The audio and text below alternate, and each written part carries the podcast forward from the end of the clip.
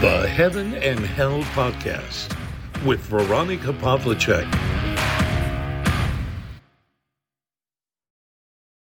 Hallo, ich begrüße euch. Ich bin noch immer auf Reisen in der Karibik, halte mich viel am Strand auf, vor allem in der Früh, wenn es noch nicht so heiß ist, wenn die Haut noch nicht von der Mittagssonne verbrannt wird. Und ich mache die Beobachtung, dass viele Frauen perfekt gestylt und frisiert und mit Make-up ins Meer gehen. Ja, dann kommt die erste große Welle und das Make-up verschwimmt. Die Wimperntusche ist bereits verwischt, die Frisur vom Salzwasser zerstört. Und diese Beobachtung hat mich auf die Idee gebracht, heute einen Podcast zum Thema Eitelkeit zu machen. Im Jahr 1997 ist der Kinofilm im Auftrag des Teufels herausgekommen, mit Keanu Reeves als ehrgeizigem jungem Anwalt und Al Pacino in der Rolle des Bösen. Da fällt der Satz Vanity definitely my favorite sin. Eitelkeit eindeutig meine Lieblingssünde.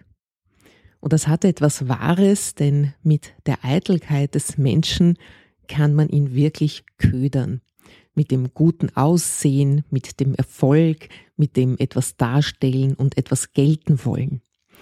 Ich selbst habe ja in diesem Theater der Eitelkeiten auch ein paar Jahre mitgespielt und wie so oft in meinem Leben ist das ein Zufall gewesen. Ein Zufall in dem Sinn gibt es in meiner Welt ja nicht. Also das wird schon seinen Sinn gehabt haben, dass ich daraus etwas für mich mitnehmen soll und lernen soll. Was ich definitiv in dieser Zeit gelernt habe, ist mich mit meinem Aussehen zu beschäftigen, mit meinem Gesicht und meinem Körper. Das ist in meiner Erziehung sehr, sehr wenig vorgekommen. Meine beiden Eltern, es gibt auch eigene Podcast-Folgen davon, waren ja im Kloster, bevor sie sich kennengelernt und eine Familie gegründet haben. Und da ist es natürlich völlig verpönt, sich irgendwie schön zu machen. Ja, und dieser Zufall, der meines Erachtens nach wieder mal kein Zufall war in meinem Leben, hat es mit sich gebracht, dass ich auf der Straße entdeckt wurde und angesprochen wurde, ob ich nicht modeln möchte. Naja, was passiert da als erster? Große Skepsis, sogar Angst, ob mir da jemand etwas antun möchte, mich irgendwo hinlocken möchte. Ich war noch nicht mal 17 Jahre alt und ich war extrem skeptisch, denn auch in diesem Alter war ich nicht mehr ganz dumm. Aber ich war mutig und neugierig, wie schon so oft in meinem Leben. Gehen kann ich immer noch, war mein Motto. Und das ist das Motto bei allen Wagnissen, die ich in meinem Leben eingegangen bin. Ich bin dann also zu besagter Adresse auf dieser Visitenkarte gegangen und es folgten Probeaufnahmen, meine erste Setcard und erste Castings. Für den Laufsteg war ich unter Anführungszeichen mit meiner Konfektionsgröße 38 zu dick. Doch mein Typ war interessant genug für Frisurenshows in ganz Österreich, Fotosessions und Werbespots. Ich war dann einige Jahre des Öfteren im Fernsehen zu sehen, wurde von manchen sogar erkannt. Ich habe Werbung für Süßwaren, Banken und Versicherungen gemacht und einiges mehr und wenige Jahre später, in meinen Zwanzigern, bin ich ja dann nach Prag gegangen. Vorerst auch nur für ein Wochenende, aber nach einer weiteren Entdeckung fürs Radio bin ich dann ja längere Zeit geblieben. Und ich wurde von meiner Agentur in Wien zu einer Partneragentur empfohlen, bei der ich dann vorgesprochen habe. Und hier in den ehemaligen Ländern des Ostblocks war die Konkurrenz noch größer blutjunge Mädchen aus sibirischen Provinzdörfern haben da die Castings bevölkert. Manche waren erst 13 oder 14 Jahre alt. Und nach der Bearbeitung durch einen Profi-Visagisten haben sie wie wunderschöne, attraktive, begehrenswerte, erwachsene Frauen gewirkt. Ein Fluch, der nicht selten in Selbstverletzung und Sucht geendet hat zu verletzlich und zerbrechlich waren die Kinderseelen dieser Zauberwesen, die meist aus bitterarmen Familien gestammt haben.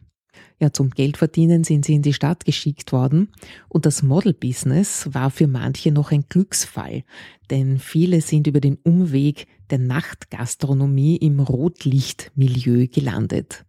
Zu groß war dieses Versprechen von Ruhm und Reichtum, zu groß der Druck, es schaffen zu müssen und auch zu groß die Verführung, etwas zu sein, etwas darzustellen, es vielleicht auf ein Cover eines Magazins zu schaffen.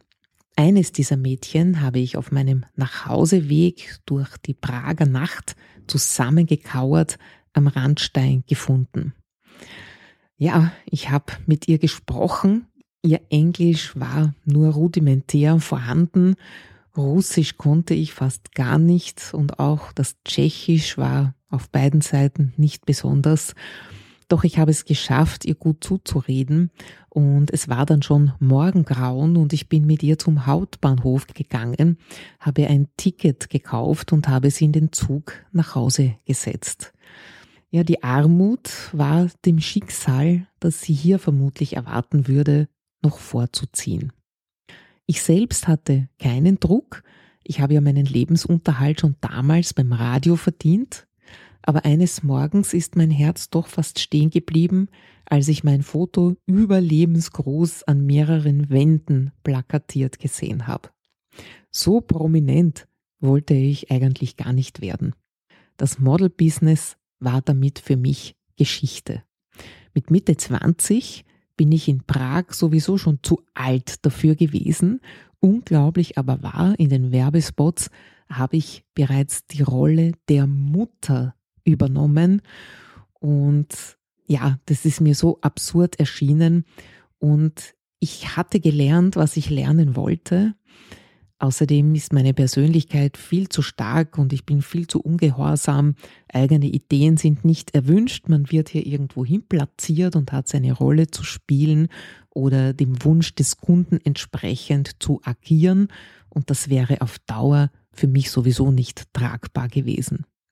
Was ich aber wirklich gelernt habe, ist, wie ich aussehen kann.